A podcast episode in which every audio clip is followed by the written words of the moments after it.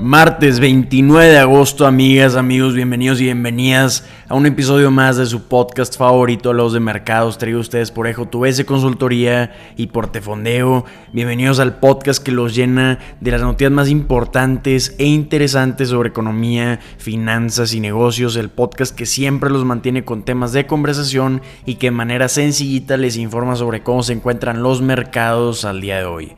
Empezamos. Empezamos hablando de cómo amanecieron los mercados el día de hoy. Tenemos mercados tranquilos, tenemos mercados y movimientos antes de la apertura. El SP 500 y el Nasdaq que están incrementando un 0.03% cada índice antes de la apertura. Y el Dow Jones también de manera similar está incrementado 14 puntos o un 0.04%.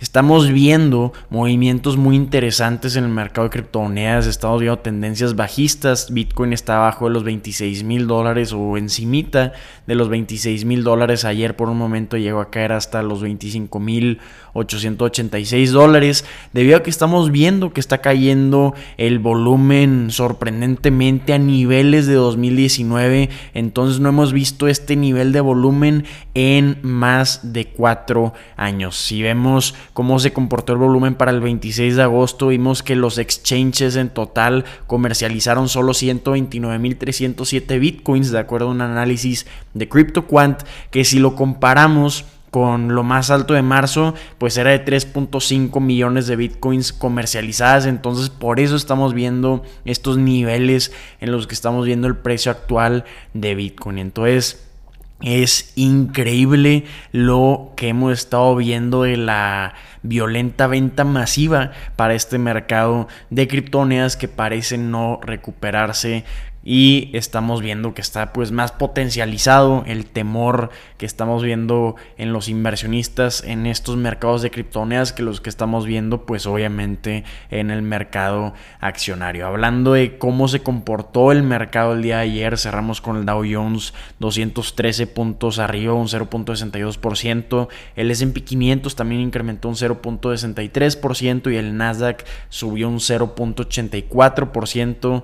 que tenemos esta semana y qué vimos el día de ayer. Pues empezamos por ayer, vámonos en orden. Vimos que la empresa más activa fue 3M, como estábamos comentando ayer, se publicó y platicamos en el episodio de ayer de que 3M está llegando a un acuerdo en el juicio agravios más grande de la historia de Estados Unidos, donde está acordando llegar con 300 mil demandantes a un acuerdo de 5.500 millones de dólares, que esto, como estamos platicando ayer, podía llegar a ser muy positivo para 3M porque esperaba que esta demanda le cueste entre 10 mil y 15 mil millones de dólares. Entonces con estos 5.500 millones de dólares los inversionistas quedaron satisfechos y impulsaron a las acciones de 3M a incrementar un 5% por este tema de los tapones de los oídos. Hablando de otro tipo de noticias, tenemos una semana activa de resultados trimestrales entre empresas minoristas y también empresas de tecnología, pero también tenemos otras empresas automotrices presentado resultados trimestrales. Por ejemplo, el día de hoy tenemos resultados de Best Buy, también tenemos resultados de Ambarella, de Big Lots, de Hewlett Packard y también de NIO.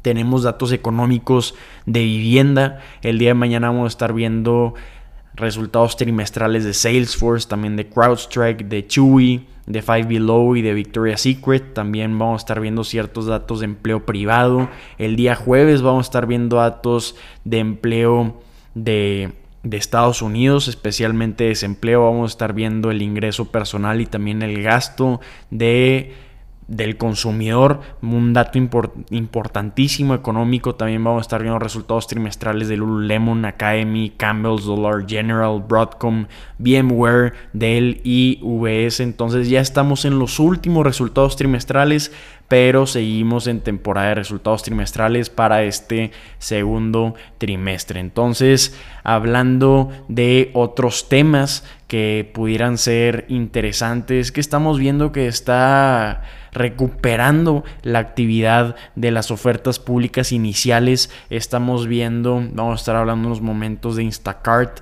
pero estamos platicando que la semana pasada ARM publicó pues un documento regulatorio para llevar a cabo su oferta pública inicial. El viernes publicó Instacart sus documentos regulatorios y también la empresa de automatización de marketing Clavillo. Entonces van, vamos a estar viendo una segunda mitad del año muy interesante hablando de ofertas públicas iniciales que como comentamos este tipo de actividades puede llevar más confianza al mercado accionario. Como platicamos, vámonos con noticias de Instacart. Este va a ser un caso muy interesante, que es lo que hace Instacart. Básicamente es como un Uber para compras del supermercado.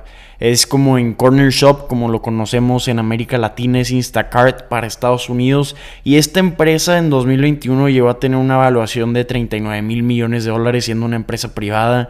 En marzo de 2022, esta evaluación se había caído a 24 mil millones de dólares y a finales de 2022 había caído un 50% esta evaluación para llegar a 12 mil millones de dólares. ¿Cuál es la continuación de esta historia? Pues el viernes puso sus documentos regulatorios ante la Comisión de Bolsa y Valores de Estados Unidos para llevar a cabo su oferta pública inicial. Esto demostró sorprendentemente una solidez financiera muy importante para el giro de esta empresa en la que está involucrada la dueña o el nombre de esta empresa es Maple Bear que opera como Instacart.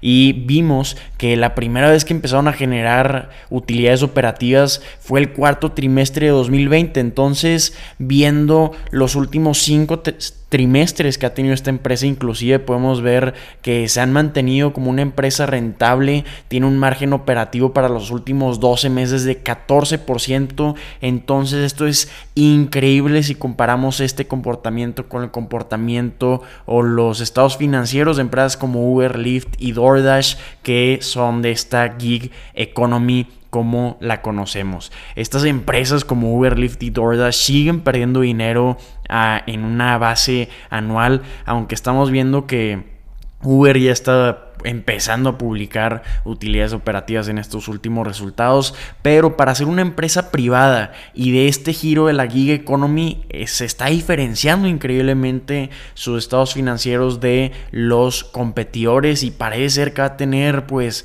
muy buen respaldo y también buen volumen una vez que lleven a cabo su oferta pública inicial. ¿Cuál es el principal segmento para esta empresa? Pues la publicidad. La publicidad es lo que estoy impulsando para esta empresa la rentabilidad a medida que las marcas pagan para aparecer primero en este supermercado virtual, si así podríamos describir el giro de esta empresa. Una de estas marcas que paga por esa publicidad es PepsiCo, entonces tiene muy fuertes clientes esta empresa Instacart que inclusive van a estar comprando 175 millones de dólares de las acciones de Instacart antes de esta oferta pública inicial. Representa más del 25% la publicidad de los ingresos anuales de Instacart.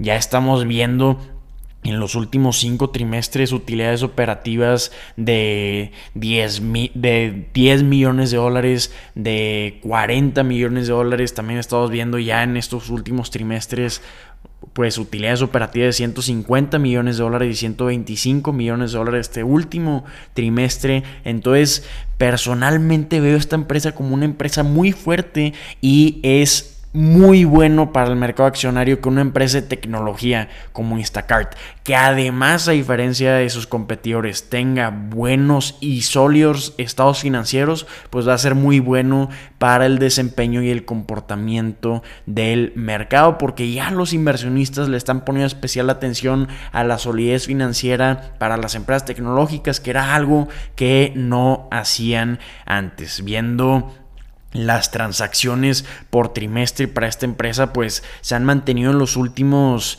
tres trimestres por encima de los 7 mil millones de dólares las transacciones totales dentro de Instacart. Entonces sí tiene buenos volúmenes tiene pues un crecimiento considerable, aunque eso fue hasta este año, porque en los primeros seis meses de 2023 solo han incrementado un 4% los volúmenes de transacciones, que esto lo podemos comparar con el año pasado cuando estaban creciendo un 15%. También estamos viendo que en 2023 estas órdenes se han mantenido arriba de los 66 millones eh, en cada trimestre entonces, pues sí es algo importante a considerar que no ha logrado mantener este crecimiento, porque esto lo podemos comparar con los resultados de Walmart que también estamos analizando en este podcast, que en estos últimos resultados trimestrales representaba el 62% en las ventas en línea